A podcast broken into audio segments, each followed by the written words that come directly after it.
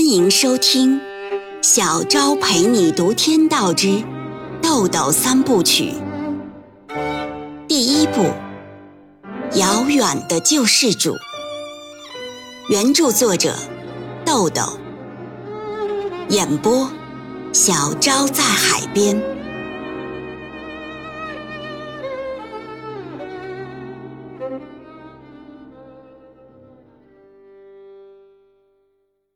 第六十二章，欧阳雪思忖着这件事，仅就帮忙而言，这么简单的事无需考虑，也无可拒绝，而且未尝不是一个很好的机会。他沉思了片刻，说：“嗯，这不是坏事儿，往大里说呢，还是个积德的事儿。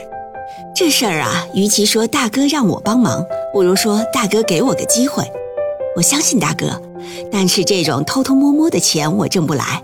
要让我干呀，就来真的。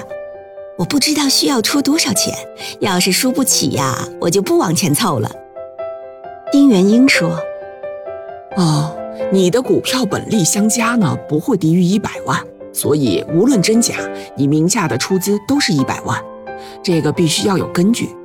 你的资金要到明年五月才能从股市退场。”但是公司运作的资金不能等，所以无论真假，你都得先用股票和饭店抵押从北京融资，资金很快就到账。我给你做担保方，重要的是法律手续的真实，证明你是真实的投资人。欧阳雪说：“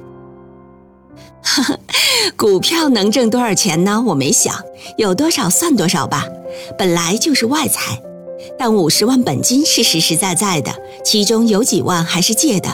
这五十万是我赔得起的底线。我没别的能耐，就会开饭馆儿这事儿啊，成不成我都开我的饭馆儿我能不能问问，冯世杰他们出多少钱呀？丁元英回答：“他们呀，可能会出一些，但可以忽略。本质上还是需要资本方给他们的股份垫资。”如果他们不缺资金，就不需要请你们吃枣了。公司运作到高峰期呢，可能需要三百万左右的资金，那时候是以公司的名义融资，风险底线是公司破产，绝对风险是你名下的一百万和他们可能拿出来的投资，其中你给他们垫资的部分，表示他们个人对你的负债。欧阳雪说。哦，赔到底呢，就是股票连本带利的一百万，还能承受。我说句实在话啊，这事儿没真的假的，就是我实实在在的投资。我请大哥给我帮忙还不行吗？如果真赔了呀，白纸黑字，我绝不会有半句怨言。能请到大哥这样的人帮我理财，我已经是天大的面子了。这时，小餐厅的门被推开了，一个服务员进来对欧阳雪说：“经理，小丹姐已经把饭准备好了，让我来问问，现在可不可以上饭啊？”欧阳雪用目光征询了一下丁元英，然后说：“嗯，可以上饭吧。”服务员闻声下去了。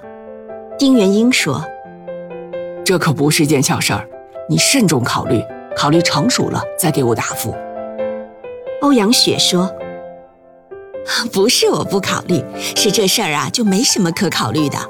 我就是心里有点不舒服。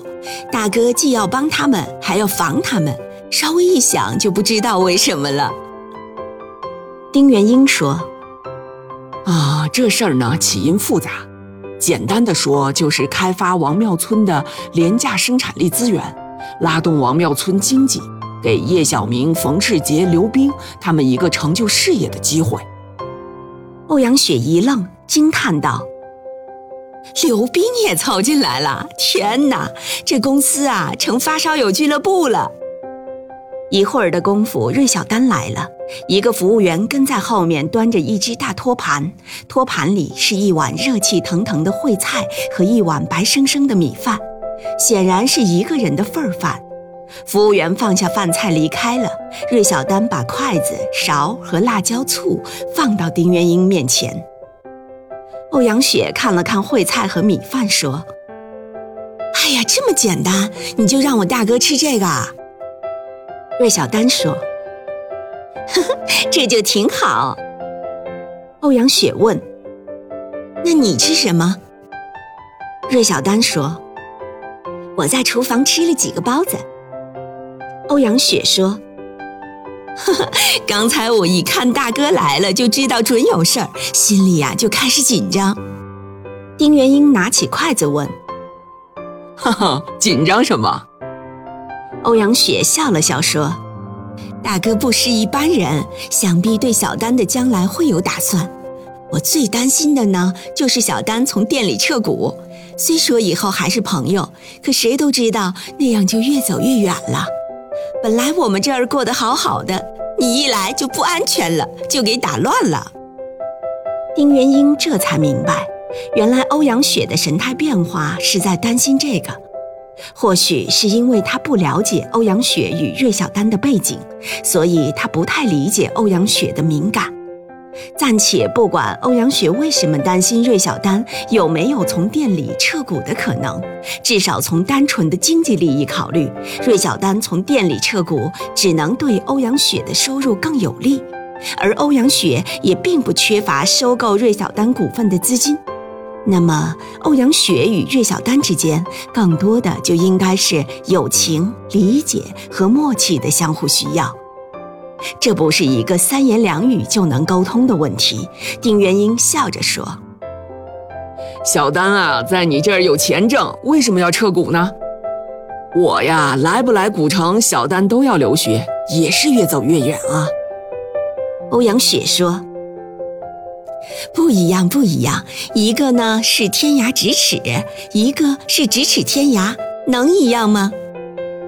芮小丹感慨地笑着说：“姐姐啊，我这脸上已经挂不住了，好像我真有多重要似的，不是那回事儿。这些年姐姐一直照顾我，没把我扫地出门就不错了。”吃完饭，丁元英就告辞了。欧阳雪执意让芮小丹开车送丁元英，他把汽车钥匙塞给了芮小丹，送他们到酒店门口，看着他们上车离去，这才转身回到店里。